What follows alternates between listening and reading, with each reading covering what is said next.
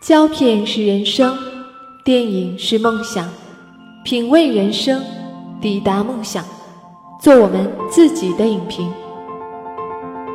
甜而不腻，冰糖电影。大家好，我是冰糖，欢迎大家收听《十月观影指南》。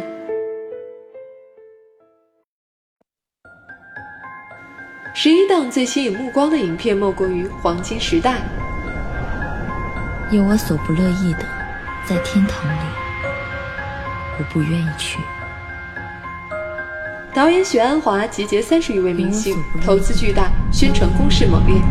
影片主要描绘由汤唯饰演的民国时期女作家萧红，讲述她一生颠沛流离的故事，从哈尔滨辗转到香港，贫困、饥饿、欺骗、疾病，这痛苦的一生也是传奇的一生。那你为什么还眷恋这个世界？萧红的文学成就斐然，名列民国四大才女，是东北作家群的领袖人物。片名来源于萧红给萧军一封信上的话：“这不正是我的黄金时代吗？”但很明显，这个黄金时代也可以指大师频出、无数人追忆感叹的民国时代。由此可见，它不是普通意义上的大片。所求，我只想有个安静的环境写写东西。作为一部文艺气质浓厚的影片，时长竟然达到令人折舌的一百七十七分钟，明显是在挑战中国电影市场的接受度。只是这份勇气和情怀，已经足够让我们满怀期待。我不能选择怎么生，怎么死，但我能决定怎么爱，怎么活。这是我要的自由。我的黄金时代。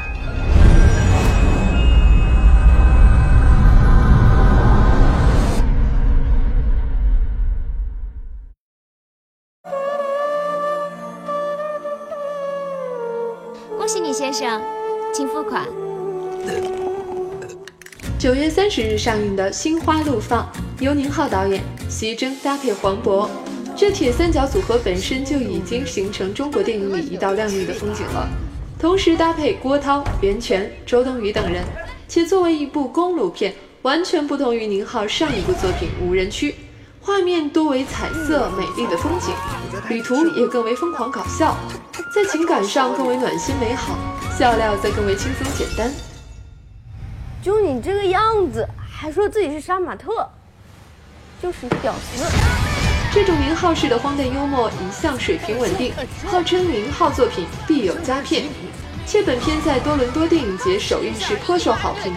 想要在十一假期中调剂心情，缓解工作的疲劳，心花怒放可谓是上佳之选。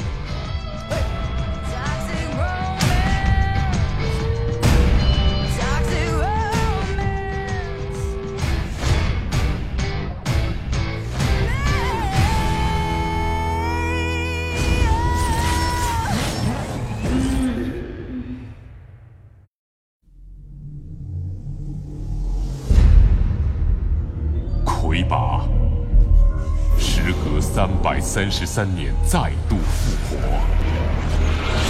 天地两界生灵涂炭，万劫不复。接下来我们关注一下动画电影《魁拔三》。谁跟我去生死界走一趟？我。现今国产动画已渐入佳境，虽然在质量和票房上还无法与好莱坞动画抗衡。但已成功开辟出自己的市场，《魁拔三》无疑是其中的代表。大门怎么打不开？清玄镜反应，魁拔出现了。香小姐，你在哪儿？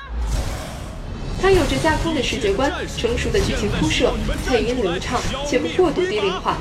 而且已经在前两部积攒下良好的口碑和品牌价值，尤其是第三部之前，几乎是在亏本的危险中艰难坚持。或许最后仍无法与欧美和日本的动画水平相比，但是至少显示出了剧组的诚意。这这这这这什么东西？居然能召唤怪兽！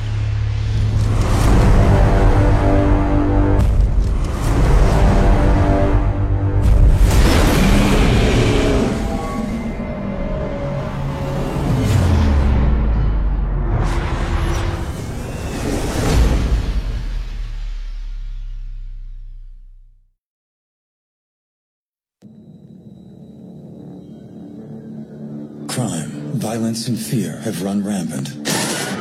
虽然说十月电影的精华都在十一档，但是在十月末，我们依旧有一次欣赏到好莱坞大片的机会。没错，这就是《忍者神龟》。People want justice restored to this world. People want heroes, Miss O'Neill.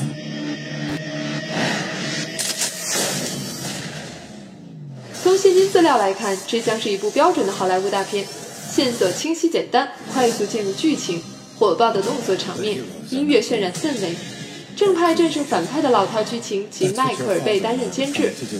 但是这四只乌龟、老鼠大师和他们的武器早已深入我们的童年，深深印入一代人的记忆中。还好原作者已经保证不毁童年，那我们就相信他们一次，在电影院来一次集体回忆吧。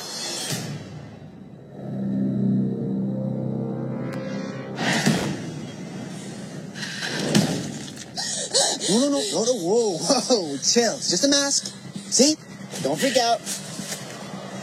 Right?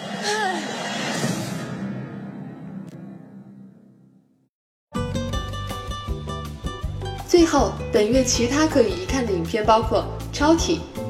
《超体》在北美大卖，成为吕克·贝松票房最高的影片。最大的卖点可能是本片女主角斯嘉丽·约翰逊。作为一部颇有超级英雄气质的影片，本片可作为法国版《黑寡妇》来看。《痞子英雄二：黎明再起》如同第一部一样，是一部水平上乘的国产动作片。同时上映的续集还有《冰封之门二：永恒之门》。好吧，这部影片的存在本身已经是奇迹了。感谢您的收听，本期编辑在北岸，后期制作猫大尼，主播冰糖，我们下期再见。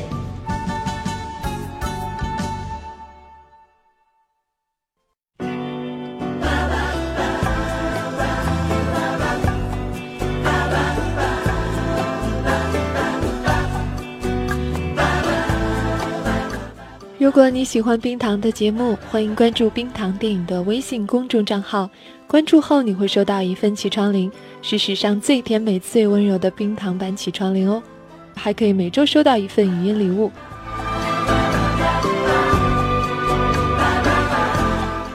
关注的方法如下：进入微信通讯录，点击右上角加号，进入添加朋友的页面，最下方有个查找公众账号。进入后输入“冰糖电影”就找到我们了，也欢迎你添加我们的新浪微博“冰糖电影”，分享更多电影资讯和声音节目。